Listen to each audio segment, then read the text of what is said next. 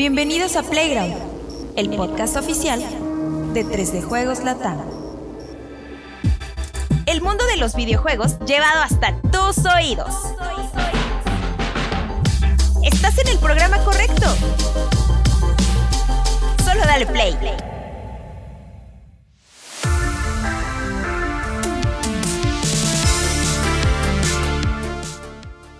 Amable comunidad de 3 de Juegos Latinoamérica, ¿cómo están? Bienvenidos sean. Yo estaba viendo allá arriba. Papá Dios. Bienvenidos sean todos a eh, Playground número 96. Ya estamos a cuatro episodios de la gran celebración del centenar de Playground, que comenzó durante la gran peste.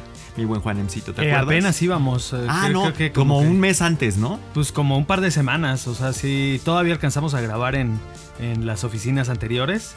Me acuerdo que hasta teníamos la esponjita y ya todo. Oficialmente se grabaron dos. Y ya después Dos. de ahí, todo, toda la vida de Pero Playground yo se creo que le, le sentó bien a la pandemia a Playground, digo, ya empezando como este recuento de lo que fueron los, los 100 episodios, porque como que nos, nos permitió hacer un formato, o sea, las barreras que, que pone la distancia, también yo creo que le dan orden.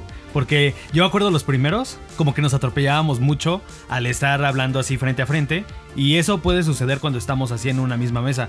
Pero cuando estábamos a distancia, yo me acuerdo que había unos en los que creo que ni siquiera teníamos cámaras prendidas. Entonces nada más era a puro oído. Y así grabaron en 3 de Juegos de España, ¿verdad? Así, así graba también, Sí, así se graba en Tres Voces valientes. España también. Entonces, eh, eso, eso de alguna manera también te da orden. Y creo que el formato actual de Playground, pues es como una mezcla de todo y pues eso está muy chido, ¿no? Ok, pues permanezcan muy atentos amigos porque va a haber eh, cosas viene. muy especiales con motivo de la celebración de los 100 episodios. Nada más quedan avisados por ahí. Bueno, que, cuéntanos, eh, Juanemcito, la historia de tu camiseta del día de hoy, el ítem número 36. Eh, Ya, esa ya es es un viejita, clásico. es por eso viejita. no había salido clásico. en dos años y seis meses ya. Salió en el foro más grande del mundo a veces. casi, Sí, casi, güey. No, Sí, ya. ya. No, pero sí, sí la traía. Es una playerita de las industrias de Rico McPatt. Exacto, Rico perfecto. McPat. Bueno, pues muy bien. Mi buen este Alexito, hoy vienes eh, con el look de, de niño malo rapero, ¿no? Sí, no, no, bueno, niño malo no, niño flojo, que no, no le alcanzó el tiempo para peinarse. Digo, si es que me peino y ustedes piensan que me peino, pero nada más agarré una gorrita y dije, vámonos, vámonos. Pero ya, estamos aquí, contentos y de mañana, grabando y en la mañana. Exactamente, ya le vamos poniendo cada vez más orden a la grabación del podcast porque ustedes no lo saben, pero antes lo hacíamos temprano, otras veces lo hacíamos más tarde, después de De comer, comer. que era ya en la, la cámara de gases. En el mal porcino. En el mal mal porcino, porcino. exactamente, porcino. en el, El en el placer del suadero. Pasamos del calabozo al diner. Ajá. Siempre nos decían que olíamos a suadero. Exacto, Sí, ¿no? Horrible. El lugar donde se dio el gran escupitajo de agua. ¡No! Ah, sí cierto, no, estuvo bien divertido también. Gran Qué mal que no salió un video. Pero bueno, mi Vico, ¿cómo estás? Eh, ah, pues aquí, Rory, eh, Ya, todavía este, luchar un poquillo mejor. La verdad es que han sido días buenos, afortunadamente. Se te ve. Eh, Muchas gracias a toda la pandilla que, que de pronto hay un mensajito. Fíjate, varios pusieron este, cosas bonitas. Eso se agradece mucho a toda la comunidad por su apoyo eh, eh, constante, ¿no? La neta. A todos, ¿eh? Yo creo que si cualquiera de nosotros atraviesa una situación difícil, la comunidad también nos hace fuertes. O sea, qué buena onda. Gracias a todos. De verdad, sí leo sus mensajes ahí en YouTube, cosas padres. Este, obviamente, unos de puro chisme, ¿no? Porque había uno que decía, ¿alguien sabe qué le pasó? Ay, y pues no, es algo personal, pandilla. No, ¿qué le- no tienen que saber ustedes, o sea, no todo. Pero aquí vamos, Rory. Hoy tenemos una actitud mejor, Positiva. Me parece más perfecto. positiva y ganas de ser mejores. Entonces, vamos bien. Ah, bueno, me da muchísimo gusto y hoy vamos a platicar de varias cositas interesantes, así que quédense con nosotros porque esto se va a poner buenísimo aquí desde el liner de 3D Juegos. Arrancamos Playground número 96.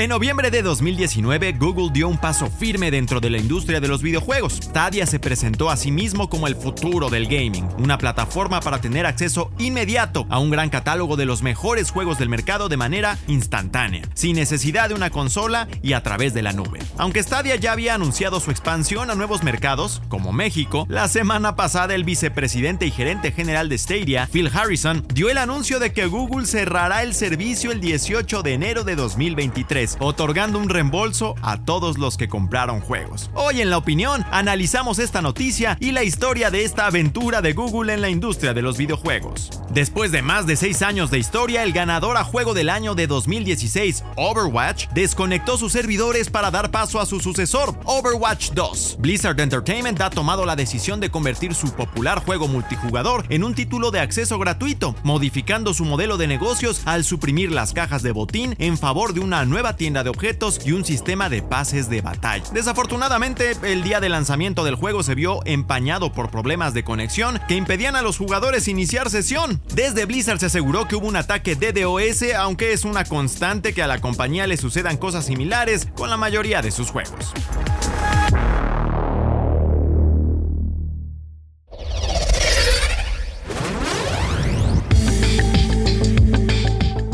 Pues así es, eh, estábamos recordando eh, la semana pasada en el Rápido que justo habíamos hecho un, un chiste que Sí. cuando, cuando lanzaron eh, Google Stadia. Atinado. de todas las eh, los servicios y aplicaciones que Google había desenchufado en aquel entonces y son como 10, 10, 10, o 12, 12, no sé, un montón, pero que supuestamente a Google Stadia no le iba a pasar eso y aquí estamos ¿qué? ¿Tres años? ¿Son tres años realmente? Sí, sí, sí. Tres años después eh, atestiguando el fracaso de, de este servicio que tenía realmente todo para tener éxito, ¿no? Empezando por el respaldo de una mega hiper super corporación como es Google, tenía talento de primera como a Jade Raymond, el propio Phil Harrison es un tipo que ya tiene un Veterano historial, exacto, ya tiene un historial largo en la industria de los videojuegos. Y sin embargo, pues bueno, sigue sin amarrar como que bien el tema del, del juego en streaming, aunque por ahí parece que Xbox, mi buen Vico, lo va llevando como de otra forma.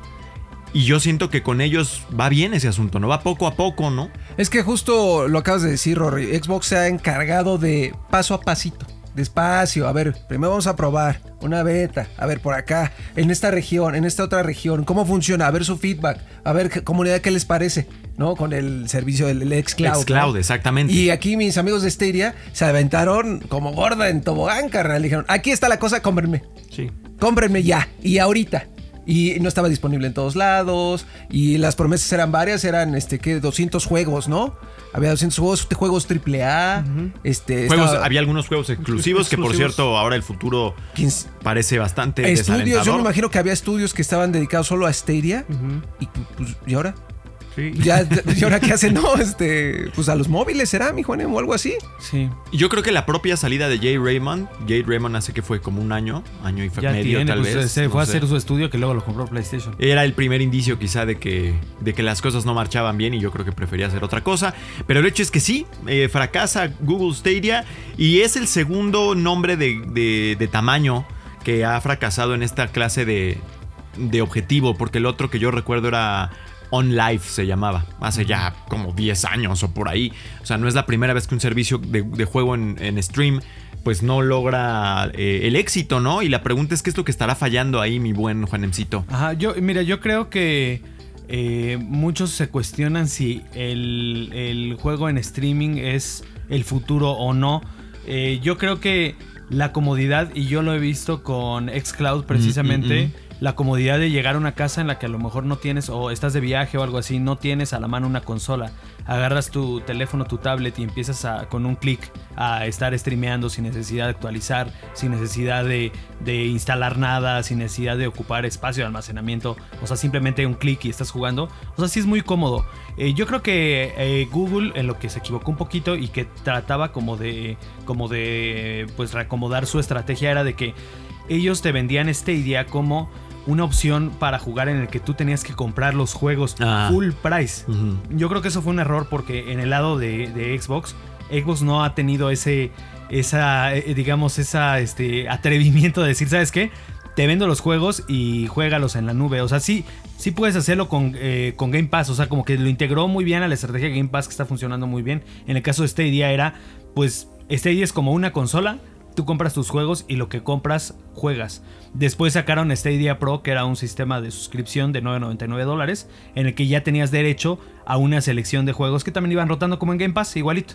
Pero obviamente no tienes la fuerza que tiene este Game Pass. Eh, Microsoft también recordemos, este, pues, juega en otras ligas por la cantidad de dinero que tiene, porque no es no es este barato poner estos juegos, por ejemplo, en un servicio como este. Recuerdo por ahí ahora que, pasó todo esto, Jason Schreider, eh, uno de los informantes, eh, de los reporteros más... El Pedrito Sola del gaming. Este, él decía, bueno, hace unos años me acuerdo yo les decía los millones que le costaba a Google mm. tener ahí un Red Dead Redemption 2 mm. o tener un Cyberpunk, ¿no? Como para impulsar el servicio.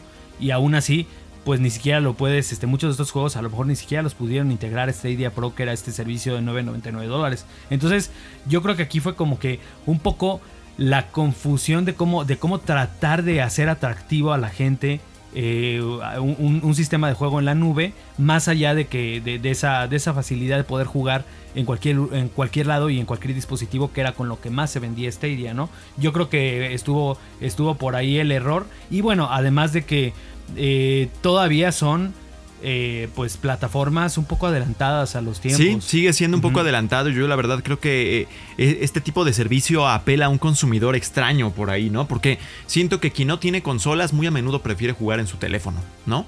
O sea, están jugando ahí Fortnite o están jugando ahí y fútbol, Free Fire y demás en su teléfono. Y quien tiene consolas, pues prefiere jugar en su consola o en su computadora. Pero en medio, como que ese segmento al que le apuntan estos servicios de streaming, que es como que esta persona a la que quizá no le gusta jugar mucho o no le gusta jugar nada tal vez. Eh, y no tiene consola, pero tampoco le gusta jugar en su teléfono. De, de, buenas a primeras va a querer jugar en su televisión juegos super clavados eh, y, digo, realmente es una experiencia que si funciona bien es muy buena, ¿no? Pero creo que le apuntan a un consumidor que quizá no le interesa jugar en ningún eh, lado. y, yo, y, yo, creo que también es un tema este, todavía de infraestructura y de tecnología, porque Stadia, por ejemplo, apenas iba a llegar a México. Yo había anunciado que iba a llegar en algún momento de este año, pero ¿por qué no había llegado a México, a Latinoamérica y a otras regiones? Pues porque saben que todavía las velocidades de Internet no dan para, para sesiones estables. Entonces, pues obviamente ahí toma la decisión de, ni siquiera llegar a todos lados por un tema tecnológico. Que a lo mejor sí, ahorita estaba viendo con lo de Starlink, que, digo, no es muy accesible todavía a nivel Pero cada vez más, ¿eh? Cada vez más. Cada vez más accesible y también cada vez con la promesa de tener excelente internet en todos lados, pero hasta que no lleguemos a ese momento en el que todo el planeta Tierra tiene buen internet, pues todavía es un volado tener, tener estos, estos este, pues, servicios en la nube que cuando, cuando puedes disfrutarlos, qué bueno, pero todavía no es garantía que tú en cualquier lugar puedas tenerlo. Cabe recordar que de comienzo con el tema de Stadia, luego luego aparecieron videos de gente probándolo y, y se veía que había lag o sea, pese a todo lo que ellos habían dicho, ¿no? Acerca de cómo, no sé si era aquí o era en otros servicios, pero este tipo de este, tecnología con la cual el sistema anticipa cuáles van a ser tus movimientos y demás para compensar un poco por el pequeño o mucho lag que pueda haber. Y sin embargo había mucho lag, ¿no? Entonces, y de hecho tú me habías contado que con Xbox, eh, con Xcloud también todavía a veces lo experimentabas, ¿no? De hecho depende como mucho de los juegos, pero ya algo como un Forza Horizon, por ejemplo, yo no he tenido tan buenas experiencias porque en un juego de carreras, por ejemplo, ya eh, son reflejos de fracciones de segundo lo que necesitas para lo, que necesitas para este, triunfar o quedarte en el camino. Cuando por ejemplo en un RPG por turnos ahí sí no importa mucho. o sea en juegos de estrategia o cosas así se presta muy bien un Worms algo así. Pero un shooter un Gears un shooter o un juego de un juego de carreras pues todavía si, si llega a fallarte un poquito la conexión pues sí te deja por ahí este, tirado no entonces pues bueno es un tema también tecnológico que yo creo que pues hasta, hasta Google podría renombrarlo porque algo que dijo Harrison en el comunicado eh, es que no es que no tuviéramos la tecnología, o sea, el servicio se basa en una tecnología muy sólida, muy avanzada, que incluso seguiremos usando en otras plataformas como YouTube, o sea, toda su infraestructura de la nube, es algo que realmente a nivel tecnológico, desde su lado, no hay problemas, pero todavía el mundo pues no está completamente listo para esto. Y me, y me deja pensando que pues a lo mejor en el futuro Google podría tener un segundo este, intento cuando ya también la situación mundial de acceso a la tecnología sea un poquito diferente, ¿no? Efectivamente, y mi buen Alexito, ahí la cosa es que pasa con todos los suscriptores de este servicio,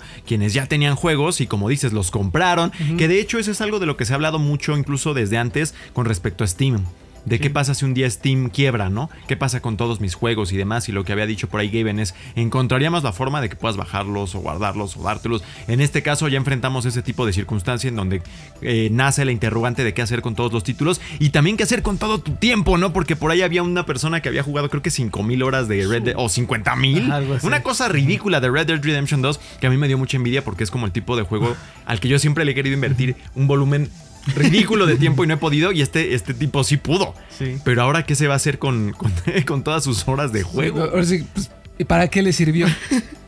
Pues Sí, sí, bueno, para nada. De que de hecho se prometió que al, al paso del tiempo, ya cuando cerrara, se iba todavía a abrir un centro de ayuda para que los reembolsos se aseguraran a todos los usuarios. pero ¿no? ¿quién te reembolsa Pero- tu tiempo? Es como cuando truenas una relación muy larga, Sí, güey. Ándale, ¿no? Incluso también las personas que invirtieron muchísimas cosas, muchísimos datos del juego. Eh, Google también prometió que iban a apoyarse de sus herramientas para trasladarlas a otras plataformas, pero que no era seguro, porque existen un montón de, de cosas de programación que a lo mejor ni siquiera nosotros entendemos, pero que eso hace todavía la, la chamba más complicada. Yo creo que también aquí viene un poco más eh, también el servicio enfocado a ciertos países eh, combinado con la infraestructura como el internet. Estos este, servicios yo siempre, siempre, siempre que pienso en el juego en la nube, siempre pienso en Estados Unidos, en Europa, donde a lo mejor las, la tecnología es lo suficientemente buena para poder jugar. Seamos realistas, no conocemos a nadie que prefiera un juego en la nube que poder este, instalarlo en su Xbox o en su PlayStation.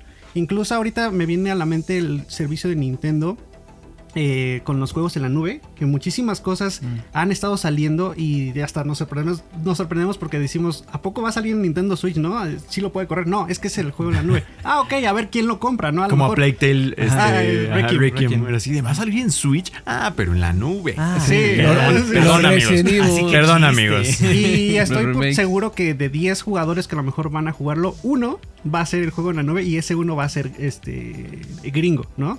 Entonces, yo creo que también ahí, si aquí es un poco eh, menos común que tengas una PC de gama alta para jugar, yo creo que el servicio en la nube va a ser todavía menos popular y estamos en los primeros pasos de este servicio. Yo creo que, como dice Juan M, está adelantado a su tiempo, pero yo creo que sí está adelantado muchísimo, muchísimo tiempo, porque yo considero que son 5, 10 años, a lo mejor. Pues fíjate qué tan, qué tan adelantado habría estado On Life, porque ese fracasó hace Sí. 10 años o tal vez un poco menos. Yo pero, ni me acordaba de ese. ¿Se acuerdan de Gaikai? Que fue lo que al final compró PlayStation Ejemplo, para exacto. convertirlo en Now. Y de hecho, por ejemplo, por ahí me encontré una pregunta en una página de Facebook donde dice, ¿qué, qué sentimiento tienes al que Stadia ya cerró? Bueno, Stadia, Stadia. De que ya cerró y todos así de, pues es que ni siquiera llegó a Latinoamérica, ni Me- siquiera lo pudimos vale. probar, ni siquiera lo pudimos... Mira, On Life también lo compró Sony, güey. Ah, fíjate, sea, entonces OnLive y Gaikai son como lo que queda de PlayStation Now. Y fíjate, está tan adelantado todo eso su tiempo, perdón Alex, que ni siquiera ha llegado PlayStation Now a nuestra región.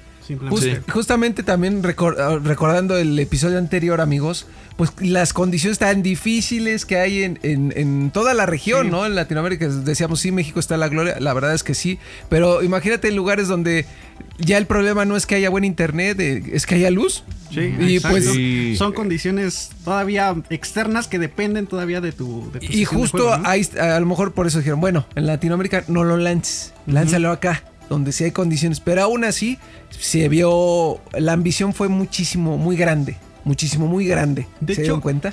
O sea, muy grande. Muy grande, excesivamente grande, ¿no? Hasta usuarios están pidiendo a Google que liberen el control, el periférico que se parece Eh, al, eh, de- del del Switch. Switch. Sí. Ajá, porque funciona por medio de Bluetooth. Entonces dijeron, bueno, si ya vas a cerrar el servicio, Pues mínimo y ya te déjame el compré control. mínimo déjame utilizarlo en otra Pero plataforma, están ¿no? haciendo, creo que refunds también por, por hardware. Y por ejemplo, a mí sí me gustaría en un futuro ver, como dijo Juanem, en un segundo intento o tercero incluso. Por ejemplo, aliarse con Nintendo, ¿no? Que Nintendo a lo mejor sufre un poco de, de esta, de, este tema de todos los servidores, Toda de la conexión online y todo eso. Imagínate Google apoyando a Nintendo en juego en la nube que pues, se ve que sí van a seguir haciendo ese, ese movimiento porque yo creo que de aquí no se va a detener. Eso se oye bastante bien. Incluso O sea, hay- sí, chido, porque sí, ellos algo- ya tienen la experiencia, ¿no? De que a lo mejor fracasó no por tecnología, sino por, no sé, impacto. O... Por impacto, sí. lo es que ta- Harrison, justo también, este, ¿qué prefieres? Nintendo. No hay, no, o sea, sí, es Google. Sí, Y exacto. tiene muchas cosas chidas, ¿no? La neta, el- tan solo el Maps se- estaba para venir aquí, seguro alguien lo usó, ¿no? Este, Y toda pero, la, Google Suite. O sea, sí, pero ahora sí piensas en, en Stadia y Stadia qué, ¿no? Stadia, Sí, no, no, no. ¿este es Estoy, qué? estoy viendo una página que se llama Google Graveyard. No de todas las manches. aplicaciones que han cerrado o todos los proyectos. no, la- es fácil, son 40, güey. O sea, Google Desk Bar, Google Public Service Search, Rightly, Google Answers, Google Video Marketplace. Sí, no. Google Video Player, Google Click to Call, Site Guides. Y son- estos son de 2005 todavía, de 2004. Google Web Accelerator, Hello, Google Browser Sync, Google to- eh, Send to Phone, Google Page Creator, Search Mash, Google Lively, Google Audio Ads, Dodgeball, Grand Central, Google Shared Stuff, Google Mashup Editor, Gu- Only Two Flicks Y aquí Cloud. entra la canción de. Son un montón. Han de ser fácil 30, 40. Ahora no también, sé. Google digo, también tiene el dinero para Exacto. aventurarse, ¿no? Y, y es, la verdad es que sí es un eh, punta de lanza en probar cosas. Eso sí, muchas eh, evidentemente no le salen bien. O algunas las Al menos fallan rápido. por ejemplo, Ve, se- güey, ve, ve, ve, ve. O sea, es que no lo pueden ver ustedes, pero ve. Sí, el Rory le Se hace me así, viene a la el- mente Picasa, por ejemplo, que se convirtió en Google Fotos, ¿no? Ajá, justamente ese tipo de cosas. E Incluso eh, YouTube y cómo lo están convirtiendo. Hay- 274 son. Con agregado Stadia. Ya. Eh, sí, de hecho hay unas que van a cerrar el año que entra. O sea, que ya hay unas. Google Cloud um, a Lot Core, Conversational Actions, Google Currents ma- ah, son el año que entra. O sea, todavía no van. todavía- Pero van a- Google Stadia ya, está en ya. enero de 2023. Ve, ahí estaba. pero después hay otras tres que ya también van a YouTube cerrar. Originals. Los YouTube Originals, Ah, que era sí. este Ah, intento, sí, y lo acabo de leer ahí también en, en el cel del Rory, este, este intento de ser este como una plataforma de series. Cobra Netflix. Kai, Cobra Kai empezó ahí. Ahí nació. Ahí Y- nació Cobra Kai. Y fue, no lo supieron llevar como a buen puerto, lo, lo adquiere Netflix y bueno, ¿no? Pero sí, eh, definitivamente Google él se atreve. A eso sí hay que aplaudirle, la neta. Por ejemplo, Google Music, que yo es un servicio que empecé a usar y que me gusta mucho y que se convirtió en YouTube Music o en YouTube Red. Y eso está padre, ¿no? Eh, Rescataron esta plataforma de música, la supieron tomar y convertirla en algo positivo, porque yo tengo mi música, eh, prácticamente están todos mis artistas favoritos ahí y me ahorro los comerciales. me, ahorro los comerciales de YouTube. Oye, o sea, también rescatan algunas No. cosas. No, no, Es una banda de no creería. eh, Chupela. no creería que la neta ya se acabó Esteria. Quizá regrese en forma de otra cosa que nos sea de utilidad a todos, porque justo eso también Google. No quiero decir que son este el- bien buena onda y que seguramente se preocupan por el planeta y así. Que, que sí, en apariencia. Pero seguramente van a hacer que Stadia o lo que era Stadia funcione para la gente de alguna forma. Sea útil para tu día a día. Como lo es el, el Google Maps, el YouTube Red, el- el- todo esto, el YouTube Premium, todo, todo que sea útil para la banda, ¿no? O sea, convertir de las cenizas. a- sí, bueno, tiene que nacer algo por ahí. De todas maneras, yo creo, mi Juanemcito, que este tipo, el, el stream en videojuegos sí es el futuro, güey. O sea, no, tal vez no va a ser el año que entra. Y creo que muchos, incluido Michael Pachter, se han adelantado demasiado. Porque Michael, Michael Pachter, de hecho, cuestionaba la, la existencia de la generación en la que estamos ahora, que es la novena.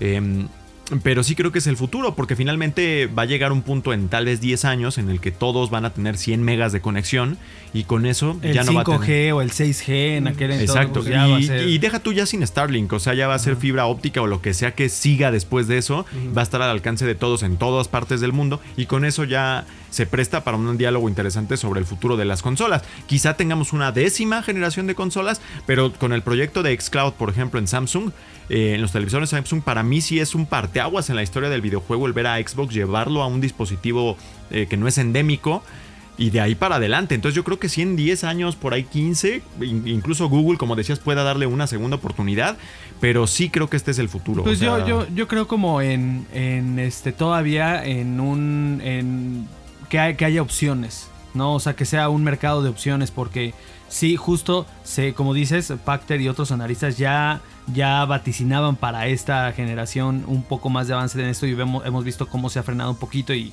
fracasos como el de Stadia, que también pues, nos dice que no está todo listo el de- mercado, sí. Ajá, que, que- que todavía no está listo el mercado. Este, entonces yo creo, yo creo en un mercado de opciones. Este, no sé si, por ejemplo, eh, eh, empresas como Nintendo van a ser como el último bastión de quien quiere tener una consola donde esté funcionando Mm, bien físicamente interesante el juego. eso, ¿eh? Porque fíjate, ahorita yo me pongo a pensar, eh, Square Enix lo que hizo este, eh, con Kingdom Hearts, dijeron, ¿sabes qué? Manda toda la colección a este, la nube. y todo el mundo quejándose ahorita y no funciona bien. Ahorita, ¿qué hicieron con Nier? Nier hicieron un port muy bueno para, para Switch y corre nativo y lo puedes jugar ahí sí donde sea sin internet. Entonces, yo sí creo que, que haya que haya que haya opciones, ¿no? Eh, también si, si no eh, si lo recuerdan. Eh, Maradona. Maradona, Maradona. este, a, este Kojima le, le regaló por ahí su amiguito Phil Spencer una consolita de Logitech que sacaron que es precisamente para jugar en la Oye, nube. que por cierto se su- eh, decía, estaba el run run de que. Google le había rechazado un proyecto a Kojima, ¿no? Puede ser que sí, puede ser que sí. Y, y si te fijas, te digo, eh, están ya esas, esas, esas, este, como consolitas ya para jugar en la nube. Entonces, yo creo que va a haber opciones. Porque, por ejemplo, también muchas de las nuevas generaciones ya ni siquiera necesitan botones. O sea, yo veo la habilidad que tienen, por ejemplo, para jugar en una tablet, un Fortnite, un Free Fire, como, co- como no necesitan ya sticks ni botones y ya como que hasta tienen los dedos así como en, en gancho. Garrotados. Ajá, en gancho para jugar. Se ponen hasta como unos, unos Guantecitos. guantecitos. Ah, sí, güey. Ajá, entonces, Preservativos. Unos dedales. unos como dedales para jugar en pantallas táctiles. O sea, hay nu- las nuevas generaciones lo prefieren, pero otros seguimos prefiriendo botones. Entonces yo creo que. Los viejos. yo, Sí. yo- yo creo que, que todavía hay espacio, o sea, que haya todavía un abanico, ¿no? O sea, y lo hemos visto, por ejemplo, en las arcades. Ah, de- desaparecieron, perdón, me estoy ahogando mucho. Desaparecieron muchas. desaparecieron muchas, este, eh, pues, tecnologías en las arcades y mutaron a otras cosas que ahorita Yo lo, son, yo lo digo ¿no? ¿no? solamente por el hecho de cómo veo que va evolucionando el tema de la conectividad, el ancho de banda y todo esto, ni, sino por el rumbo que ha tomado pues la música y el video. O sea, eh, hoy es muy difícil encontrar. ¿Dónde encuentras un, re- un este, como un modular para reproducir CDs, güey? No, ya es más fácil difícil. encontrar de acetatos, ¿no? Eh, incluso Blu-rays 4K, el reproductor, es difícil encontrarlo. Y, y lo he pensado porque cuando vino lo del PlayStation y que había este tema de, bueno, comprarlo con disco o sin disco, yo decía, bueno, es que yo quiero poder ver todavía Blu-rays en disco, ¿no? Y me puse a, a, este, como que a, a investigar en Amazon y todo esto. No hay tanto. Ya ni los venden. No hay tanto. Y en, tiendas departamentales y eso, reproductores de Blu-rays en 4K, tampoco es que haya muchos. Entonces, eh, si ese fue el rumbo de la música y, de los y del el- el video, pues el de los videojuegos tendrá que ser Y fíjate, por otro lado ves eh, la noticia, PlayStation 5 ya tiene eh, aplicación nativa de Disney Plus con 4K HDR, o sea, más bien todo eso que antes esas ventajas que tenías en el formato físico, ahora lo estás viendo ya en el formato de stream, ¿no? Entonces, sí se sí va viendo pasos a- adelante a- de aquel lado, ¿no? Sí, sí, sí. Entonces, bueno, pues así, así es la situación. De ese lado, de esa es la forma en la que se destruye la galleta, mi buen. Este, Es correcto. Y así se comió la galleta de Stadia. Este, en paz descanse. Stadia, amigos. Stadia, como No, le gusten no, decir. hasta enero. No, ya, ya. O sea, ya. Sí, mira, si ya dijeron que jugar. se va a morir, ya se murió. Y la cosa triste ahí es que, bueno, a ver, aquí no se ha hablado nada de eso, pero está interesante, estaría interesante ver cuánta gente pierde su trabajo, ¿no? Por Lamentablemente. El mismo Phil Harrison, ¿tú crees que ya se vaya? Pues puede ser, igual sí, lo, reubiquen, pero que reubiquen al, al directivo del área Oh, no es el destino y- de todos, ¿no? Incluso a ver si algunos estudios más grandes pueden rescatar este tipo de juegos porque pues eran proyectos muy buenos o a lo mejor ni siquiera eran este pro- proyectos chiquitos y a ver cuánto cuánto se recupera, ¿no? O sea, Sí, y de qué forma también estas empresas, me refiero a Xbox, PlayStation y Nintendo, incluso Steam, que bueno, ese es más Ah, amigable sí. con muchos proyectos, ¿no? Pero, ¿cómo les dan chance? De, ah, ya tienes tu desarrollo, a ver, este, pues tráetelo para acá, a ver, a ver si pega. Pues sí, yo te doy chance de que lo saques aquí. incluso sabes, o sea, también se hace necesitamos como que esa eh, no sé cómo decirlo, como esa educación para saber qué es el juego en la nube. Porque muchísimas personas todavía ni siquiera tienen como esa noción de dónde puedo jugarlo realmente, ¿no? Porque se promete que en pantallas, en computadora, en, a lo mejor en tablets, ¿no? Pero realmente, hay- si hay personas que ni siquiera saben diferenciar entre el 4K y el HDR, todavía creo que va a haber una barrera más grande el, el cloud gaming de a ver qué dispositivo puedo jugarlo, cuál puede reconocer mi control, qué juego puede jalar sin problemas. Claro. Y yo creo que esa educación o esa fomentación de, de- de la cultura se va a llevar durante esos 10 años que a lo mejor tardará en implementarse mejor. Es lo que, pero bueno, es lo que decía ya nada más para redondear, que creo que también uno de los obstáculos es que de momento le apunta a un consumidor que creo que está como en una coyuntura en la que Extraño. pues, sí, o sea, vámonos por esos, esa gente que no tiene ni consola, ni juega en teléfono, ni nada y quiere. Y es como de, bueno, pues ellos no quieren jugar, güey. No quieren jugar nada, güey. O sea, no sí, quieren jugar. eh, su interés es otro. Igual, ajá, como dices, si no distinguen entre la nube y eso es porque no les interesa, ¿no? Que quizá, por ejemplo, sería tu papá, güey. O el mío. Entonces, si le digo, mira, ya puedes jugar. No le- a él no le interesa, güey. O sea, no le interesa aunque pueda jugar en su televisor Samsung, güey. Sí, claro, lo que le interesa es este, no sé, entender cómo funciona la app del banco. Sí, sí. Para entonces- que- hacerle más fácil la vida. Siento que sí es un segmento medio pequeño, eh, quizá Muy el de pequeño, mercado. muy. Después, bueno, eh, no sé, ¿alguna otra cosa? No, por no, no, está este, todo, todo claro. Pues este habrá, habrá que ver si qué, qué sale. Qué va, ya me estoy saboreando ahí algún capítulo del próximo libro de Jason Schreier. Ah, Donde hable de algún proyecto grandecito. Porque yo sí puedo imaginarme que a lo mejor. el propio ese Lo de que- Hideo, quién sabe qué habrá O, sido. o lo de Jay Redmond, a lo mejor lo que va a presentar ya con su estudio en PlayStation, que se presume que son ya en la vena de los juegos de tipo servicio. A lo mejor eh, originalmente iba a ser un servicio que viviera completamente en la nube en Exacto. Stadia y ahora ya se, tra- se traslada al modelo tradicional de las consolas con PlayStation. Que ¿no? ahí es el, el ruega por él. Vamos a decir. Uno, dos, tres. Pero, espera. Google Stadia. Ruega por él. Y se acabó. Ni modo. Vamos Se a lo que sigue. Esto es Playground número 96. Pues bien, esta semana, eh, de nuevo, después de un buen tiempo de ser absolutamente irrelevante, porque esa es la verdad, Overwatch, es la verdad, es la verdad, o sea, ya tenía un rato de, de haberse como que atrevido. caído Apagado. por, se haber ido, se haber ido- de haberse ido por un agujero en el olvido, como los borbotones, güey. Este, pues Overwatch regresa con una secuela que mal que bien en el, en el mal que viene así, hasta, a- viene escoltada por cierta cantidad de, an- de anticipación. Hay gente que sí está emocionada por el regreso de Overwatch eh, como franquicia. Y pues es un, un arranque accidentado, como muchos de los que ha tenido Blizzard, que ha sido una compañía que ha sufrido mucho en los últimos tres años, ¿no? Entonces, eh, yo personalmente no, a mí me perdieron desde muy temprano, incluso antes de que empezaran estos problemas de reciclaje de contenidos y lo que quieran y manden.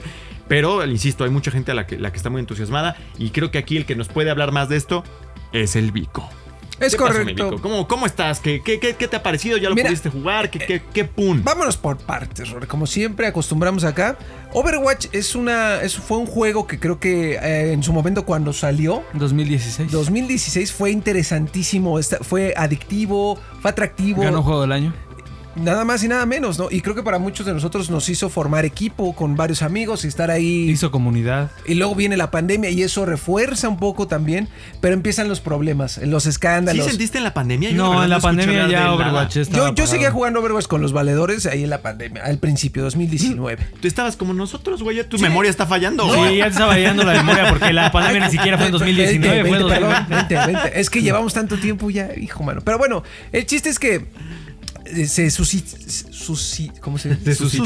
Se suscitó, gracias. Este, una serie de eventos, tanto en la liga profesional, eh, nerfearon personajes que en pro de ayudar a la comunidad más bien lo- la hacía enfurecer. Los nuevos, el contenido empezó a repetirse dentro de Los del- eventos de Los cada año. eventos eran el mismo. Era este el, el de Halloween recargado. Ay, sí, Tuvieron con que color rojo. cambiarle el nombre a un personaje, ¿no? Porque Tuvieron que- el escándalo de acoso sexual, este McCree, ¿no? Max Ah, justamente. ¿Cómo se llama ahora? ¿El señor vaquero? Vaquero, cowboy. Se llama Woody. Woody. Este, ya, ya ni sé. Entonces todo esto pues sí empezó a mermar. Ya los personajes nuevos como que ya no les echaban ganas, como que decías, este mm, está chido, güey. Este, Antes era muy emocionante. Mira un nuevo personaje de Overwatch. Entonces como que fueron Los cortos animados. los cortos ¿te acuerdas de animados, justo. época? Eso era padrísimo. Y que todos decíamos, a ver a qué hora a Blizzard se le ocurre hacer una película de Overwatch con esta calidad.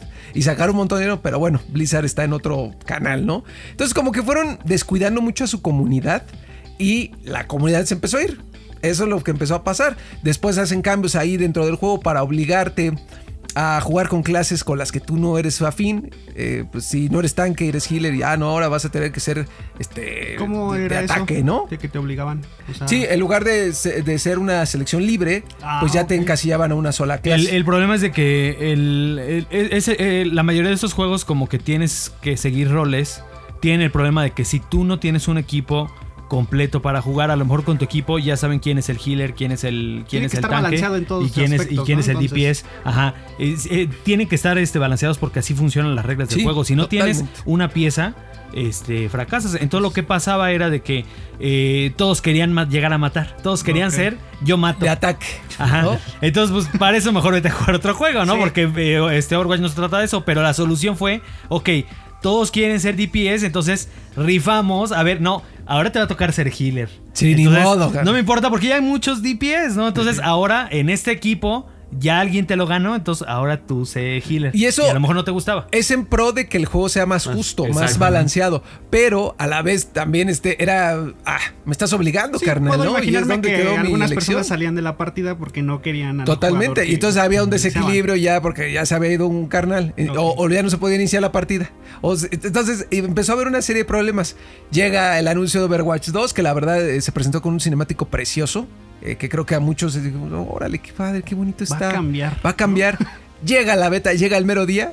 ¿Y qué crees? Es pres- casi es una calca del Nada primer más juego. es de o sea, tarde, ¿no? De noche, ¿no? tiene- O sea, cambios todavía te estéticos. obligan a. Todavía te obligan a. Sí, y tienes que hacer lo mismo. O sea, no hay, hay, hay un nuevo modo. Hay un nuevo modo, ajá. Pero en- enfocado en, los nuevos mapas. En sí, tienes que hacer lo mismo. El carrito, defender zonas, este, ir eh, conquistando zonas. No, ¿cuál es el cambio, Blizzard, neta? O Ah, sea, mira, no, yo no creo que, que- que sea del todo malo cuando tienes un juego que funciona. ¿Y a qué me refiero?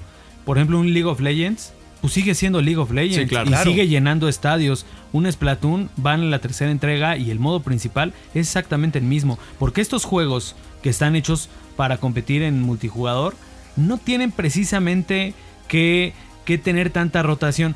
Eh, es cierto, si estás, si ya te pasaste seis años y no presentas nada de novedad, creo que ahí sí hay una preocupación. Pero a mí lo que más me preocupa es de que, de que el cambio sea nada más, o, bueno, principalmente en la manera de hacer negocios. Eh, eh, este Overwatch creo que a lo largo del tiempo ha sido un juego que nos ha servido también una pieza de la historia de los videojuegos que nos ha dicho para dónde se mueve la manera de generar dinero a largo plazo en juegos tipo servicio.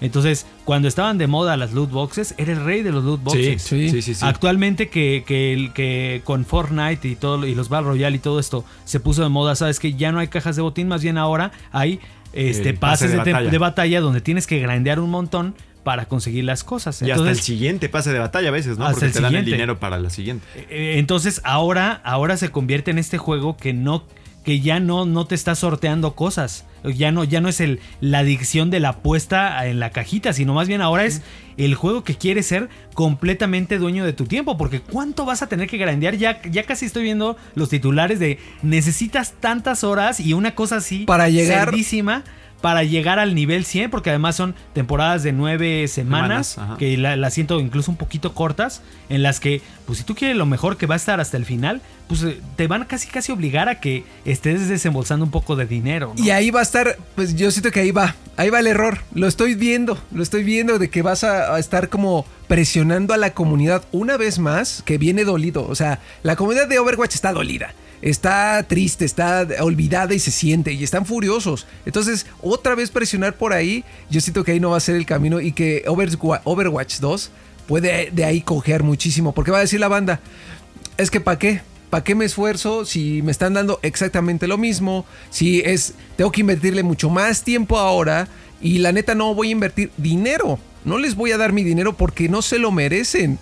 Aquí creo que el tema es por lo que yo estoy escuchando más que por mi experiencia con el juego. Yo, cuando, yo mi, mi tema con el juego es que a mí... Muchos colores. eh, exacto, güey. Casi, ¿Sí? casi, güey. O sea, eh, eh, a mí el concepto Sí, que tú no eres de ese tipo de- sí, de estética eh, Exacto, caricaturesca. esa estética caricaturesca a mí no me gusta, pues. Pero el juego como tal, cuando lo jugué, estaba muy bien balanceado, era muy responsivo y el concepto de, de, los héroes que se equipo, complementaban, las ajá, de clases, que tú ajá. eras Mercy o que tú eras este Winston, y- o es, ¿es Winston. Winston, ajá, ajá, o sea, como que era muy claro todos los, los roles que tenías que, eh, que. las diferencias que había entre los roles y la forma en la que se jugaban todos los personajes y demás. Muy creativo, muy creativo. Pero a mí no me gusta esa estética, no, no me gustó. Eh, pero creo que por lo que yo estoy escuchando, a mí me da la impresión de que el tema de hacer. Porque yo no veo ahorita un League of Legends 2, güey. ¿Por qué? Porque funciona como está y punto final, güey, ¿no? Sí, lo han el- cuidado. Exacto. Eh, el tema aquí de Overwatch eh, es que hay un Overwatch 2 más por un tema de concepto y de marketing. Es como lo reiniciamos, cómo volvemos a concentrar atención para que la gente vea que estamos ofreciendo este nuevo concepto. Pues con un 2. ¿No le pasó Porque así? finalmente hasta están integrando el 1 realmente, ¿no? Sí. Apagaron el 1 Entonces, de, de cierta forma, la diferencia está suficientemente moderada como para que dentro del mismo juego que es la secuela pueda existir lo mismo que ya tenías antes, ¿no? Entonces, a mí me da la impresión de que obedece más a este intento por resetear todo como sea. Y la otra cosa que a mí me preocupa es que eh, el desarrollo de este juego ha venido pasando por todas las turbulencias que tiene Blizzard. O sea, toda esta época de problemas gravísimos es en la que se ha desarrollado Overwatch 2, en la que ha sido concebido, en la que se ha trabajado en él con los escándalos, con la gente saliendo de las Jeff oficinas, Kaplan, la salida de Jeff Kaplan. Todo lo que pasó ahí dentro fue en el desarrollo de este juego. Y que se supone que el equipo de desarrollo se triplicó, o sea, hubo, llegó mucho más, más personitas para ayudar en este Pues es que ahora ¿no? eh, el problema es de que con el, con el sistema de pases de batalla y de temporadas, ahí sí ya no es de que quieras meter contenido. O sea. Mm. a fuerza tienes que ponerlo para que la, monetiza- la monetización siga en marcha. Y eso incluso a lo mejor hasta puede ser más crunch para mantener el juego eh, vigente por todo el tiempo que quieren mantenerlo y como quieren mantenerlo. Híjole, A mí me sorprende porque de hecho a nivel esports, eh, Overwatch 1 parecía ser el que estaba destinado a ocupar el gran lugar La de corona. privilegio de los esports, porque me acuerdo que al inicio no recuerdo bien, pero incluso creo que hasta estaba metido ya Coca-Cola. Güey. Sí, los claro. equipos cuando los presentaron en Estados Unidos y todo era, era la sensación, era una locura, o sea, de verdad sí parecía que iba a ser el rey de los esports y de pronto se empezó a venir abajo tremendamente y ahora bueno, em- empezamos con problemas técnicos que para Blizzard no son ninguna rareza. Lo que es raro es que no los arreglen, ¿no? Porque así de bote pronto pienso en Diablo 3 y fue lo mismo, ¿no?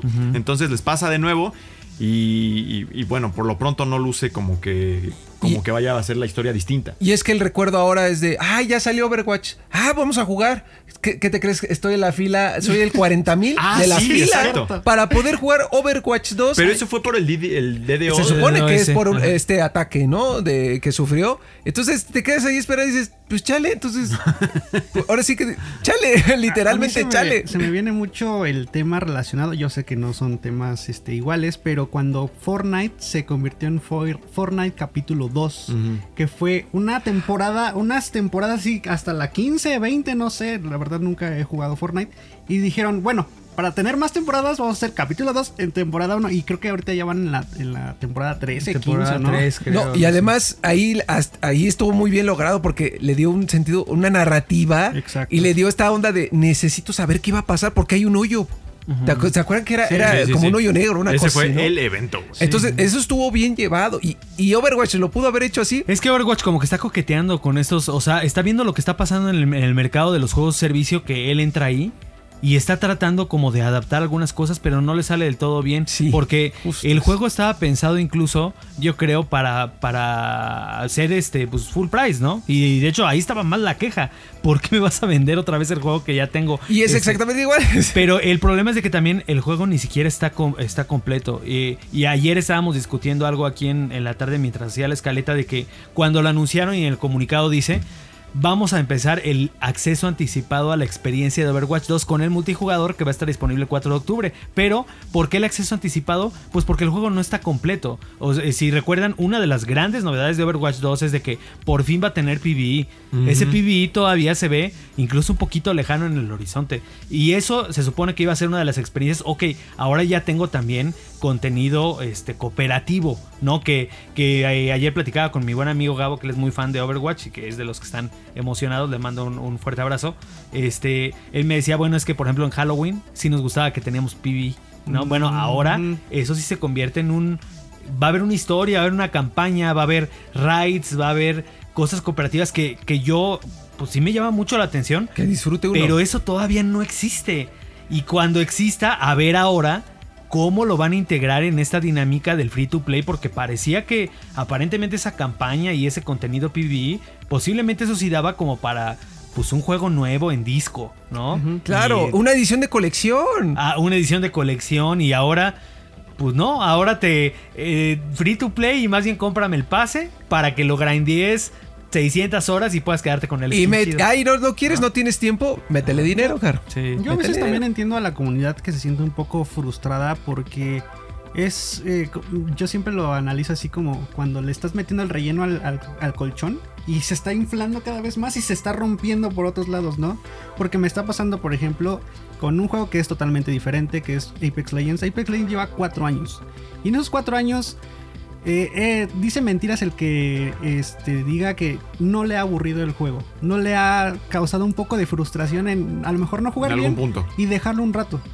Y lo que está haciendo Respawn y lo que me dejó también pensando es que un comentario en su base de, de preguntas y respuestas a los, a los developers fue de ¿qué va a pasar con mis artículos legendarios que me costaron un blanquillo para conseguirlos cuando ya vaya a cerrar el juego, ¿no? ¿Qué vas a hacer ahí, este Respawn? No, pues vamos a encontrar una manera de... de- Pero pensando, pensando en el Apex 2. Ah, en el Apex 2. Ok.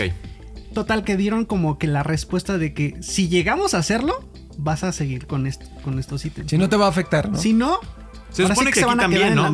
Vas a poder dar todo tu. Sí, y, y de hecho, este, puedes migrar. eh, Este, yo estaba viendo precisamente cómo, cómo Gaviño, él que, o sea, en cuanto lo puso en Xbox, así le empezaron a botar trofeos, este, logros de que consigue tantos skins de un solo personaje, sí, porque él ya lleva, él sí, Sí. ese es de los que ahorita, y, eh, yo, yo fui testigo como la gente entró a despedir a Overwatch 1 Mm. y los últimos días de Overwatch 1 estaba era una fiesta, era una fiesta de gente diciendo, bueno, ya el juego se muere, pues bueno, vamos a, a darle la, la despedida y prepararnos para el 2, ¿no? Entonces yo entro al 2, pero sí, pero pues sí, o sea, si quiero los mapas y los héroes y demás, ahí lo, están de lo todas que maneras. tú ya tenías, tus skins y todo eso, te lo o sea, pero se, murieron los servidores, pero el juego en sí mismo vive dentro de Overwatch 2. Sí, ¿no? sí, porque este, tu, pro- tu progreso, digamos, está en tu cuenta de battle.net, donde puedes, puedes jalar todo lo que tenías. Como dices, realmente es un rebrandeo, es un reinicio. Exacto, un rebrandeo, esa es un- la un- palabra. Un rebrandeo, un reinicio de, de marketing, porque el juego sigue siendo el mismo. Es como, como cuando tienes la opción de tener este Free Fire normal y el Free Fire Black, o cómo se llama el que. Este, que es el de, como de alta. Hay uno como para este, ajá, hay uno como para teléfonos de alta. Entonces, pero es eso, o sea, Overwatch 2 seguramente pues en las en- tenga mejoras gráficas y más detalles y cosas más bonitas, pero pues no era muy necesario llamarlo Overwatch 2 y finalmente Y hay otro problema ahí que digo es el gran elefante en la habitación y que creo que lo hemos estado eh, exponiendo o trayendo a la mesa de forma casi casi involuntaria es tenemos Overwatch 2 como servicio en una época en la que está súper hiper competido ya. Todo Porque cuando era el Overwatch 1, bueno, no había Warzone, Fortnite como, como existe hoy creo que no, no. no estaba tampoco. Guys. Fall Guys, Apex, Apex. todos ellos existen Rocket hoy. League Rocket. League. Eh, digo, son juegos muy diferentes y demás, pero todos compiten por tiempo y por espacio en tu disco duro, además. Que la ventaja aquí para Overwatch es que es un juego medianamente, relativamente ligero, Ligero. ¿no? Creo que entre 30 y 50 gigas ya es ligero. Este, pero eh, la verdad es que la, la tiene muy difícil contra todos estos otros juegos. Incluso Riot, no sé si tienen eh, Valorant por ahí, ¿no? Que creo que era el que pretendía ser como que la competencia Más o directa. menos. Creo que no, no fue del todo, pero bueno, Riot también está por ahí. Siento yo que pisándole los talones a Blizzard en muchos de los ámbitos en los que ellos solían ser como que el único eh, competidor. Lo veo complicado, lo veo complicado. Y de que todos compiten por tu tiempo, eso es claro. Y que no se sientan mal los fanáticos de Overwatch que no le vayan a entrar a Overwatch 2 este, con muchas ganas, porque realmente es válido cansarse de un juego, es válido tener ojos para voltear a ver lo que propone, no sé, Nintendo, Xbox, PlayStation, Ubisoft, este, no sé, todos los demás juegos también es válido darse un tiempo, darse un espacio y considerar que si realmente va a valer la pena otra vez meterle 2000, 6000, 10000 horas, pues órale, éntrale. Pero si no te llama la atención, si crees que es un abuso, porque también es lo que hay muchos problemas, no como que calendarizan su contenido y se está canibalizando. Se Sí. canibalea muchas cosas. Y me pasa, por ejemplo, con Apex Legends. Apex Legends lanza un skin, ¿no? Esta es la skin. Y al día- a la semana siguiente, esta es la skin, pero con el gorro de color rojo. Y, ¿No? Y dices, ah, no manches, o sea, este me costó dos mil dólares, por así decirlo, y este me está costando mil quinientos. y, pre- y yo creo que no vieron también en el horizonte, pues que viene el rey, ¿no? Que viene Modern Warfare 2.2. Ah, Warzone 2, güey. Sí, Eh, sí. bueno, al final ahí también son la misma empresa. Sí, pero Para justo, ellos, no, eh, no, la neta, yo, eh, que voy a ponerlo en la balance, voy a decir, ¿qué prefieres? ¿El skin de prestigio del último, del, del pase de batalla de, War- de Modern Warfare 2 en el multijugador? O ponerle el gorrito nuevo al rojo. Sí. Que sí, me recuerda, en ese sentido, digo, no están saliendo al mismo tiempo, eh, me parece que Warzone 2 viene en noviembre, ¿no? Sí. Que de hecho viene rápido comparado con lo que demoró Warzone 1 después de Modern Warfare 1, pero viene, viene con cierto espacio con- para que respire Overwatch 2, pero así de bote pronto me recuerda un poco al caso de Titanfall 2 con Battlefield creo, Exacto. 1, ¿no? Uno. Que eran de la misma empresa y demás, pero se pegaron entre ambos y el que salió perdiendo fue Titanfall 2 ahí, ¿no?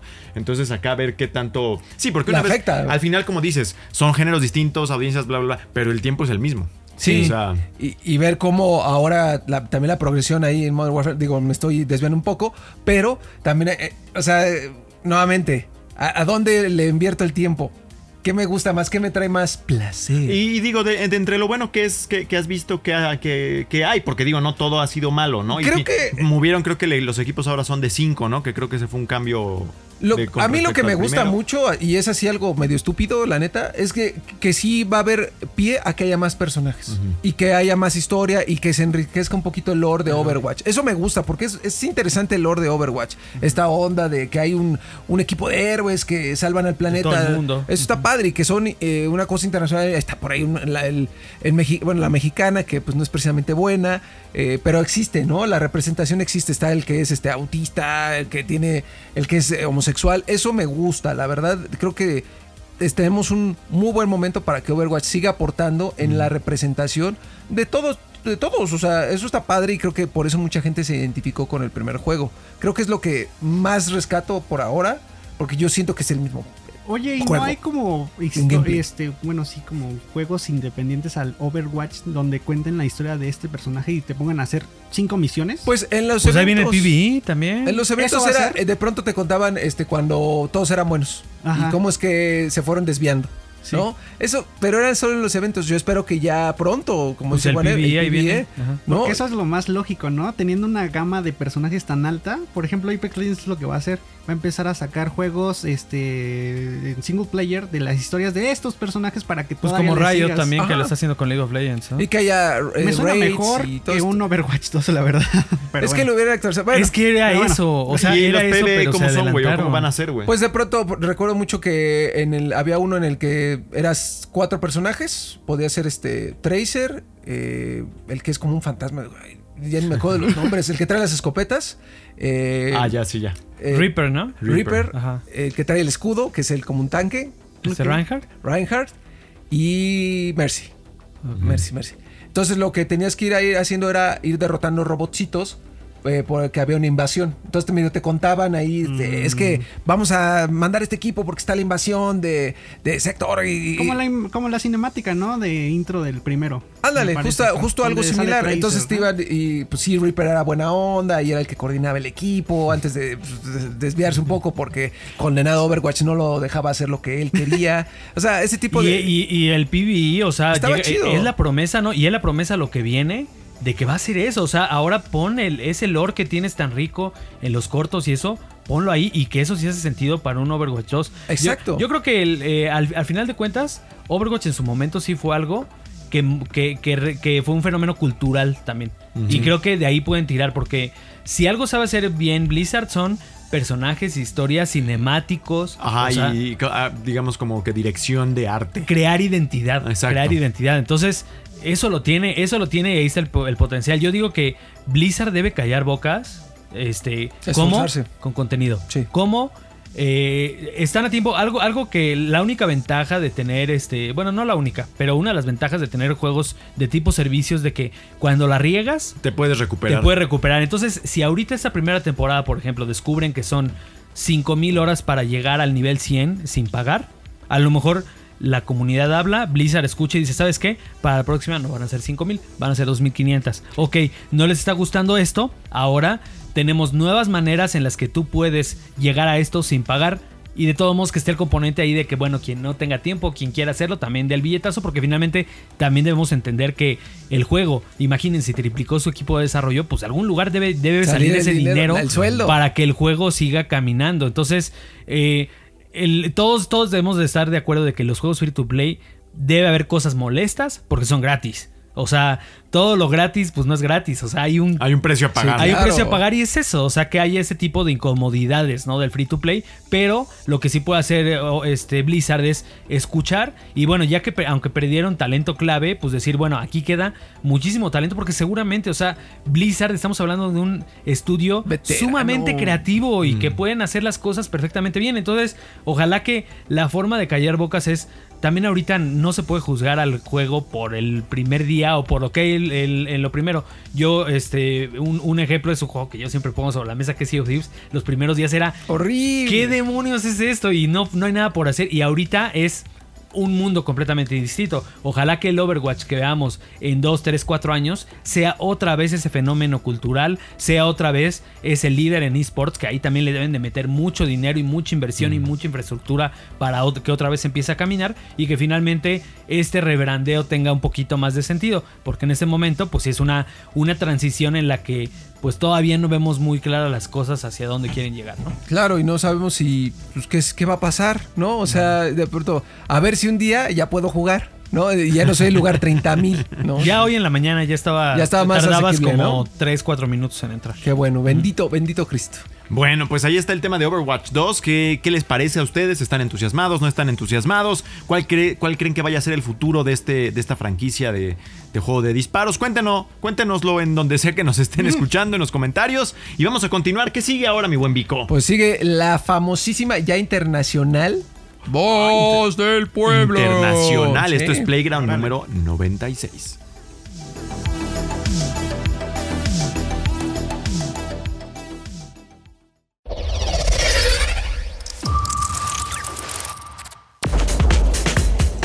Ya comienza La voz del pueblo.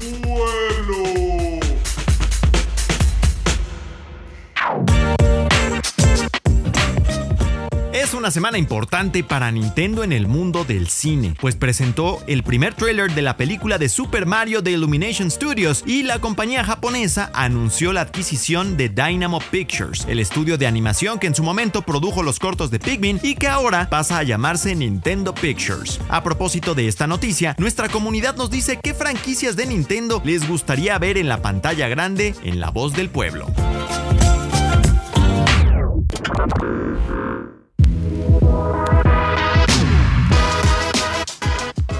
Así es, así es, ya lo dijo el, el Adidas de los videojuegos, mi querido Rory. ¿por qué el Adidas, No sé, el señor Adidas. pues, fue lo primero que Cada vez se vuelve más excéntrica, güey. Fue lo primero que leyó. A, a rato va a ser el Sí, rode. el rode. el rode. el rodegonio. El 3.1416 del, de los videojuegos del querido Rory. Eh, Gracias, gracias, eh, mi buen Vico. Pues tengo que ponerte ahí motes Patrocínanos. Adidas, por Sí, favor. El, Mira, el gancito mira. de los videojuegos. en fin. Una vez más, pandilla, muchas gracias a todos los que participaron en La Voz del Pueblo, porque participan mucho, rápido, conciso, y a veces se repiten muchas cosas porque pues, todos quieren algo, todos queremos lo mismo, al parecer. Mm. Muchas gracias a todos los que participaron. Sí, ya lo dijo el querido Rory, que bueno, Nintendo ya está en el cine, ya. O sea, ya puso al Mario sin pompitas. Cuando vean esto, ya habrán El Mario visto El trailer, sí, el trailer ya. Y Le que, robaron sus nachitas. que también, pobre. banda, no, no manches. Es- eso es lo, yo creo que eso es, de todas las cosas, eso es lo, lo más efímero que debió preocuparles. El, yo creo que el, que el hecho de que el guion esté bien hecho, ya lo veremos. Pero, al- eso es eh, o sea, a mí de todas maneras me, me hace reflexionar sobre que alguien en, el, en alguna agencia o en la compañía misma decidió que no tuviera nalgas, güey. Pero sí tiene, nada más que no tiene, o sea, yo Son por nalgas ejemplo, pequeñas. tiene las nalgas del rodo, así. Son nalgas chiquitas, están ahí. Tabla. Pero nos representa mucho. Sí, está bien. No A mí todos no. somos tú, cabrón. A mí Sí. no. por, No, algo, somos este güey. por, por algo dicen el culichi. Sí, discúlpanos porque no tenemos representación en ningún lado los que no tenemos Ya me subieron mi ego, ya no puedo hacer Yo más. me sentí identifi- identificado, así como Diego Puerto, que fue el primero que contestó nuestra pregunta. Bueno, no el primero, pero es el primero seleccionado. Eh, Rory, por favor, eh, les preguntamos qué otras franquicias Así es, Diego Puerto nos dice, hola Straff, Hola staff de 3D Juegos Latam. Aunque varios coincidimos en cosas como Zelda y o Metroid, son historias que funcionarían más como series. Ya respondiendo a su pregunta, sería interesante ver una peli de Star Fox. Saludos desde Bogotá, Colombia y sigan con el excelente contenido. Star Fox, sí es cierto. sea- Aunque me la imagino un poco como la película más reciente de Buzz Lightyear, no sé por qué. Pero bueno. Oye, ¿O se acuerdan que en- hubo un, un E3 en el que sacaron este puppets de Ah, sí. Ajá. y eran y eran creo que de, de los hizo Jim Henson Company, o sea, Ah, la, sí. la- la empresa detrás de los Muppets. Ajá. Órale, qué bien. Entonces, este estaría chido. A mí sí me gustaría si es de Star Fox que fuera con Con Muppets. Ah, ¿Te, te claro. acuerdas de esta de la de Dark Crystal que Ajá, cancelaron de Con Netflix? marionetas. Era, era una, una una serie locura. Sí, sí, sí. magnífica Y, y la realización era así Ah, sí, brutal. Y que la primera, la primera película es que de los 80. de los Sí, 80 sí, sí. y después sacaron la de serie de Netflix. Ojalá que La revivan después. Disney Plus o quién, quién comprará Es que se ve que era complejísima y, y- y un poquito espesa. Yo la vi toda la temporada y me gustó, pero era pesadona, ¿no? O sea, es un mundo muy oscuro y demás. Pero bueno, nos estamos desviando. Estaría bueno con Mopeds y que saliera este Shigeru Miyamoto, pero él real. Y que alguien, sí así había, podrías ¿no? decir, ese Moped está hecho de Eh, piel. No, sí había mopeds de Shigeru, de, Satoru, de Satoru, de ¿no? Reggie. Ajá. Ujú, sí. Sí, que, que el rey salía haciendo pesas, me acuerdo, ¿no? Sí, sí, sí, Ah, sí, sí. Estaba interesante. ¿Qué habrán hecho con el Moped de Satoru? Yo creo que lo han Supongo de que lo tienen en el museo Cuidado, En el- va a haber- van a hacer un museo en una ex, ex fábrica, creo que del, donde sean las, las cartas y todo eso. Entonces, yo creo que en ese, ese museo podría ser un buen No sé por qué de, en algún punto, y digo, no, no quiero ofender a nadie, pero dije igual y lo enterraron con él. ¿Con él? No, yo creo que sí va a Pues, ser una mem- memora- memorabilia ahí ok. interesante. Hubiera ¿no? sido un gran detalle, ¿no? O sea, si un día te hacen un moped, carnal. Que me entierre con él. Yo sí, te lo voy a aventar allá tú. Estaría chido que nos hicieran nuestros mopeds, Moped. ¿no? Sí, deberían, este, si hay algún, este, ¿cómo se llaman? Mopetero. Ajá. Eh, Sí, que hay alguien que nos esté viendo. Ah, va a haber algún, a lo mejor algún ilustrador que nos va a hacer ahí en el moped, en si alguien moped, ¿no? hay chance y nos ponemos de acuerdo para dar este cosas Un con mopeds. Sí. ¿Sabes qué podría funcionar de Pikmin, güey? Y que porque son como muy, este, como minionosos. Mm, pero hubo la Sí, serie, ya ¿no? eh, hubo unos, unos cortitos animados. De hecho, fue pues, a los que compró Nintendo ahora. Justamente, Ah, justamente, justamente. Vámonos con Iván eh, Peraza, mi querido Juanem, por favor. Iván Peraza 90, arroba Iván Peraza 90, dice: Una película de Xenoblade con una animación estilo arcane luciría muy bien por su estilo artístico y con una historia elaborada daría para algo muy bueno. Claro, Xenoblade. Xenoblade, eh, digo, no muchos le entran porque son juegos bastante Largos. largos, y densos, pero las historias son muy buenas y muy, muy en el tono de estas historias de anime, ¿no? Aunque Del- son. del drama O sea, japonés, salen ¿no? para, eh, para Nintendo, para Switch y demás, pero son hechos por sus estudios, no, ¿no? Sí, sí. ¿Ah, sí? Es de Monolith. Ajá, es de- ah, de- claro, tienes razón. Sí, es de. Monolith que, que, eh, inicialmente no era de ellos, pero lo adquirieron y sí, actualmente sí es completamente de la casa. Entonces sí, Xenoblade creo que sí se presta. Eh, Xenoblade a mí se me antoja para una serie animada tipo la de Cyberpunk. Exacto. Ah, Ajá. justo que contraten un estudio de animación Japonesa. pero chulo, de esos, este, los que hacen este Attack on Titan la última temporada, es wow, qué, qué gran detalle. Imagínate que ellos que ellos eran Xenoblade, estaría anime de Xenoblade, padrísimo. Sí, estaría porque increíble. película, por ejemplo, vi apenas la de Netflix de Monster Hunter. Híjole, qué mal película. qué mala película. Eh, ¿cuál, era la de- aburrida. No me acuerdo, era como una de CGI. No me acuerdo cómo O sea, era. es como- Ah, ¿No es, es la que- de Mila Jovovich? No, no, no. Aparte de ella. Hay de- otra. de- de esa Hay película, Y es que hay ahí, otra. ahí la bronca es que se parecen a las películas de Barbie. Ajá, es que. Anda, ándale. Sí, sí, hay sí, sí, sí, sí, a las, las Monster que están chidas unas, ¿eh? O sea, el Pero- CGI, el CGI está horrible. Está horrible, Está como muy muy viejo. anticuado. Ajá, exacto. ¿Y, y es nueva la, la serie? la no, película? ya tiene creo que dos años o tres. Ah, bueno, pero, no es tan vieja. o de sea, todos modos, si tenemos este, Love, Dead and Robots Ajá. Como ejemplo, puede ser. No, y serviría, Serviría como anime. O sea, pero con una animación así CGI, no. no, Ay, no. Te digo que es como las de las Monster High. A mí, saludos a toda la banda que les gusta las Monster High. Este, ahí, Alexito, por favor, síguete con Ricardo. Ricardo Lizano, arroba Lisa no live. Dice. Cuidado, Lizano cuidado. Live. sí, también está leyendo. Me encantaría ver un universo como el de Marvel. Primero películas individuales de Metroid, Kirby, Yoshi, The Legend of Zelda, etc. para luego terminar una película de Super Smash Bros. al mejor estilo Oh, qué Avengers. buena idea. Sería épico. Está, está chida su idea. Ay, no soy tan de ¿No? los crossovers así. Es que, digo, en, en Smash Bros. siento que funciona bien como ahí el, la Por el hecho de ser Smash. Sí, y, y realmente las historias de Smash no son tan buenas. Perdón si alguien hay algún fan de las campañas de Smash No Bros. tiene- Pero no tiene. pues, no tiene mucho sentido. O sea, pero digo, sí, no deja de ser una, una- una idea Interesante. Que ahí la idea, bueno, la historia como tal es que como tú, Mario, vienes al universo de Zelda, tú te consideras enemigo, ¿no? Y el Master Hand, que es el que controla, como que los pone a pelear. Pero los realmente es, una, es un pretexto así bien tonto para que nada más te agarres a catorras. Pues igual y algunos cortillos estaría chido, Sí. ¿no? Como los- lo hacían cuando presentaban lo- los personajes, estaba súper chido, la neta. El de Luigi, que estaba bien Los oscuro. cortos, no súper manches. padres. Ok, que, que la muerte se llevaba. No manches, ¿se acuerdan? Cuando se, fue este. mm, Ah, el de Castlevania.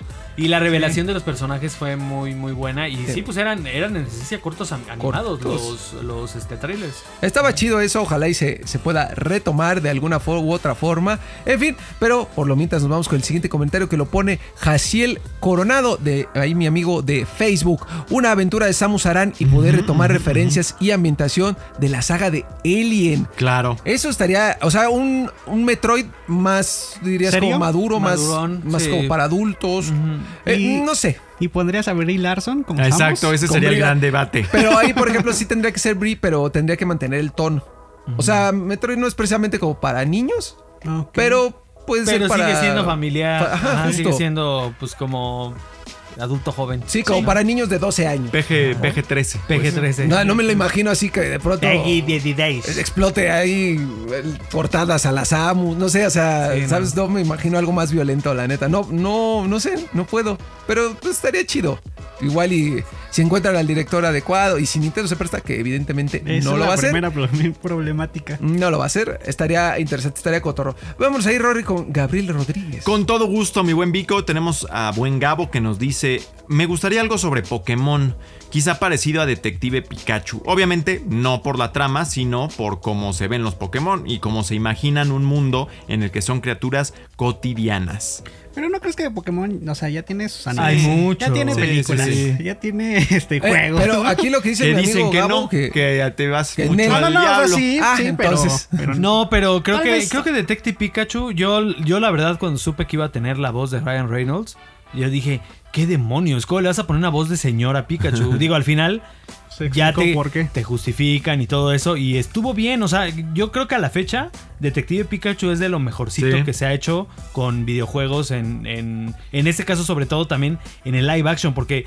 todo esto a lo mejor ahorita hace sentido que Nintendo haya, haya- se haya aliado con un estudio como Illumination para Mario porque ver un Mario en live action, digo, ya lo vimos una vez y no es la mejor idea del mundo.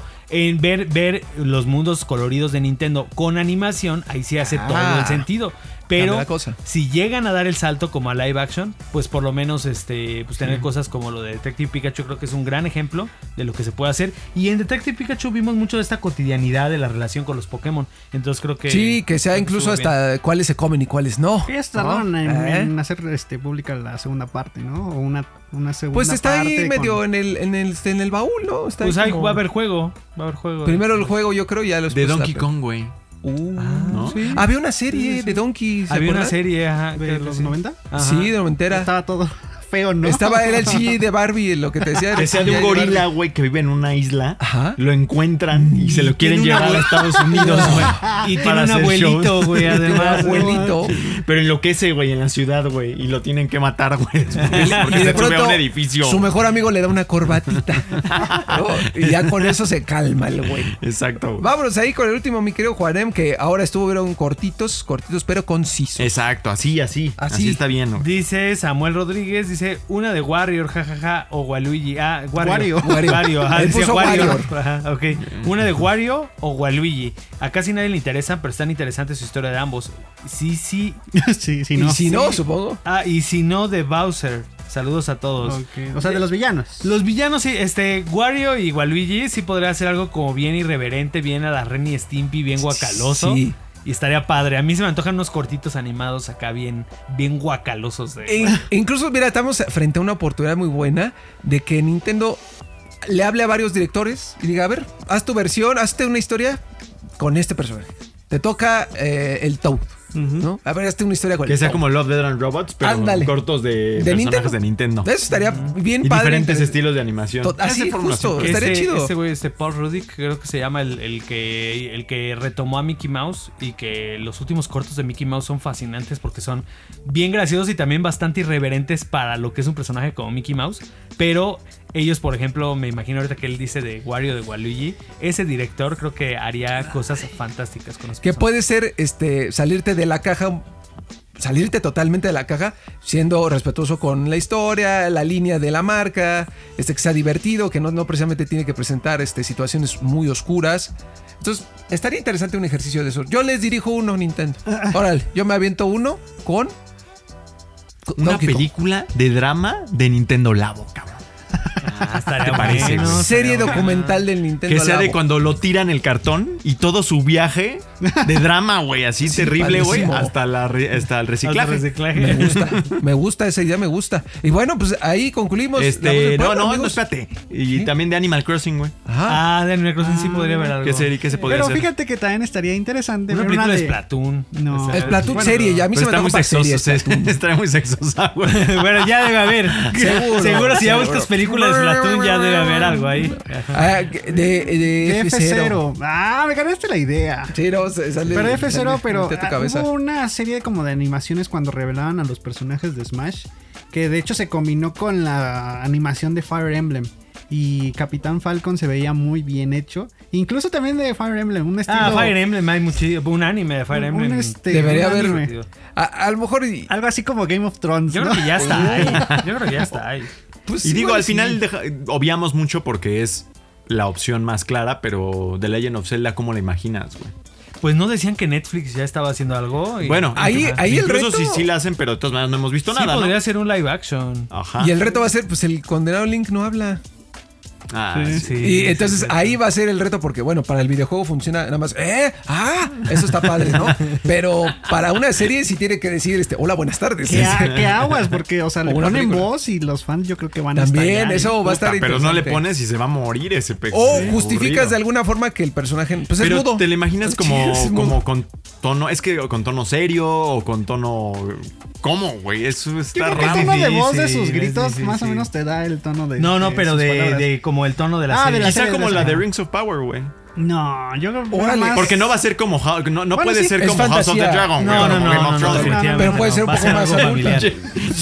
No manches, ahí puras salchichas otra vez, no puede ser. con- No, no se puede, güey. Entonces, Sí, no. yo siento, por eso te digo, más como Rings of Power. O sea, sí es fantasía, sí hay de pronto Violencia. un poco de violencia, pero este, También hay está, amor. Está, Está, light. está bien raro porque, y lo decíamos ahora que hablábamos de The Last of Us y como para ir dándole cierre a esto, este, de, de la- en- con The Last of Us la adaptación es muy fácil porque The Last of Us fue una muy buena historia dentro de los Ajá. videojuegos. En el caso de Nintendo, no digo que no tengan buenas historias y ahorita ya mencionaron Xenoblade, Fire Emblem. Pero hay- una cosa es que sean buenas historias para un juego y otra para. Es eso, ¿no? Y además, por ejemplo, estos juegos, eh, estos R- los RPGs, está todavía más fácil tener una buena historia que incluso funciona como película o como serie. Pero, por ejemplo, en cosas como The Legend of Zelda, en, en The Legend of Zelda, tú vives tu aventura. O sea, Que esa era la intención la aventura es cómo tú te pierdes en el campo y descubres algo. O sea, pasar eso a una narrativa, quién sabe, incluso con Mario, o sea, Es- Mario no son historias. O sea, Sí. Mario es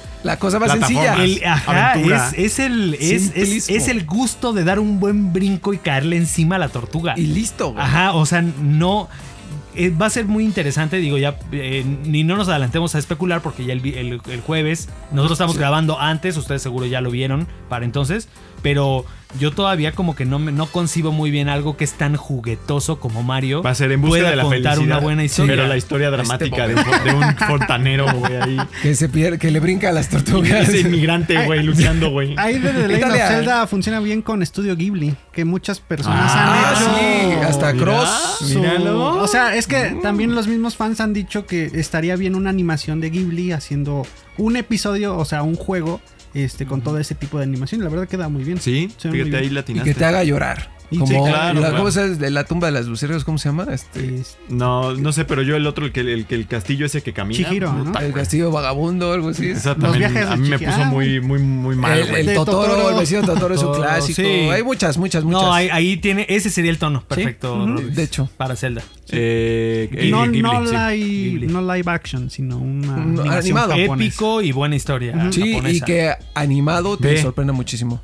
Es que no lo están viendo, pero así, así, según así es en algunos juegos y así es como está acá, güey. Es que es más realista. Así estamos Sí, nos- te los, hombres. Sí, pero de- nos representa. La mayoría, o sea, no, no- los hombres como Alex no son muy No, comunes, no la mayoría no tenemos nalgas y además ya no las pero, acabamos. pero igual mi Estar Alexito le pierde en sentado, otras cabrón. áreas. Ni modo. Ah, Ah, bueno. que Pues podría ser, podría ser. La neta no digo que no. Es la misma, es la misma co- como cuando tienes tus puntos de que de estadísticas que los repartes.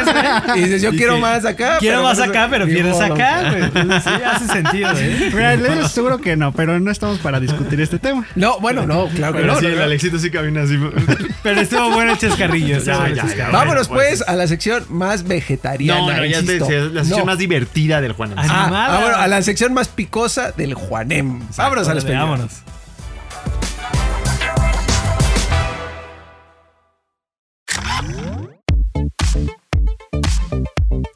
Llegamos al, al final, un capítulo nuevo de Playground, episodio ya 96, a nada de los 100 episodios. Y eh, pues entramos ya en el mes temible, mi Rodri.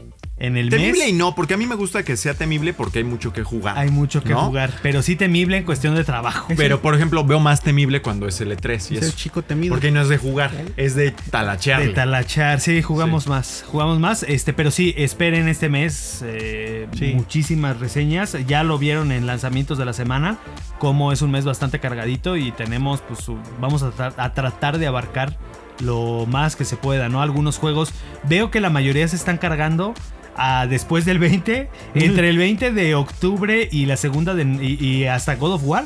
Más o menos como que ese, esa recta final de octubre y, y- y te- primeras 3 de noviembre creo que es la temporada así pico del año. Este, pero sí. eh, ¿Y después?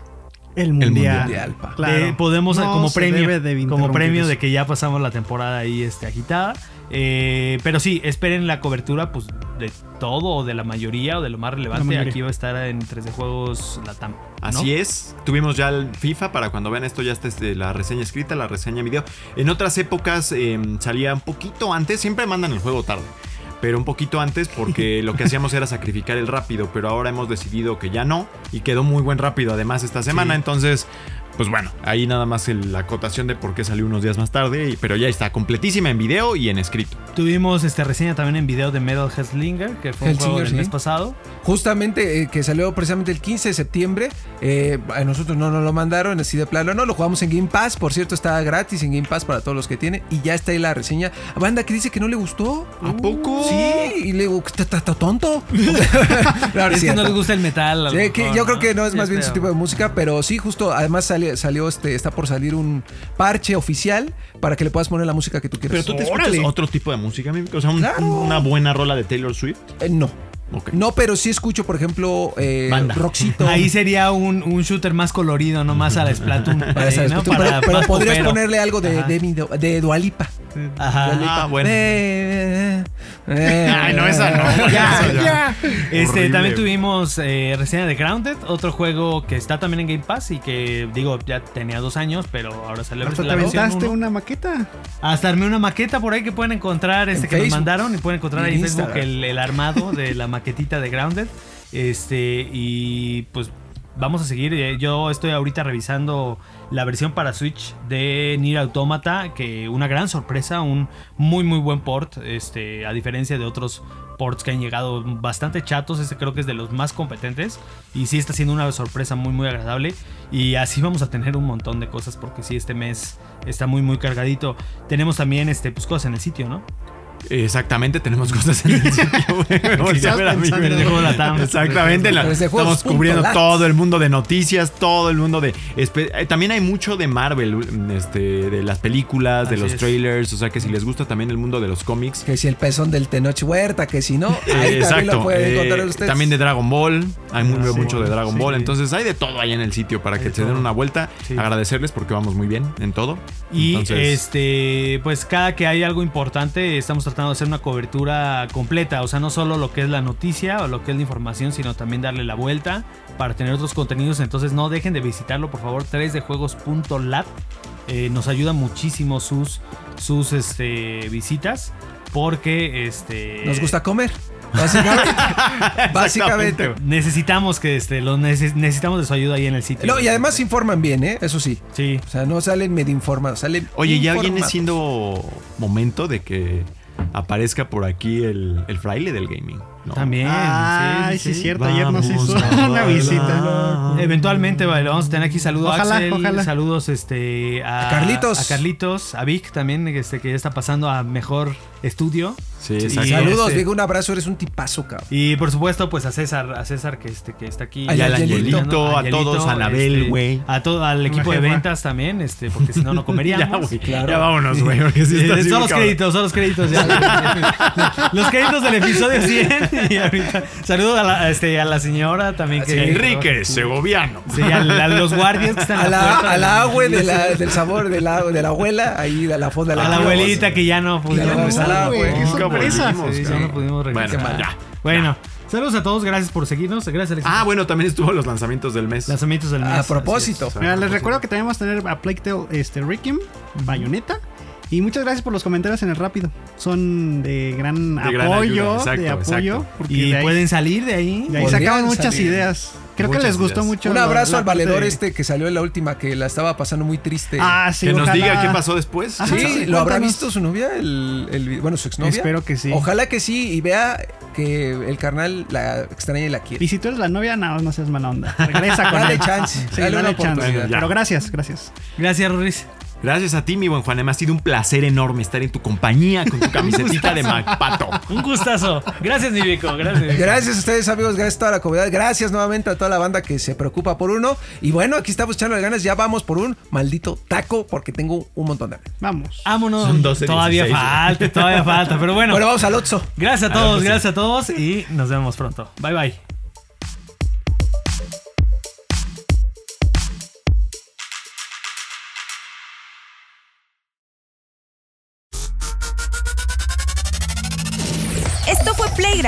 El podcast oficial de 3D Juegos Latam. El mundo de los videojuegos llevado hasta tus oídos. Nos escuchamos la próxima ocasión. Mientras tanto, disfruta tus partidas y juega responsablemente. Playground es una producción original de Webedia Podcast.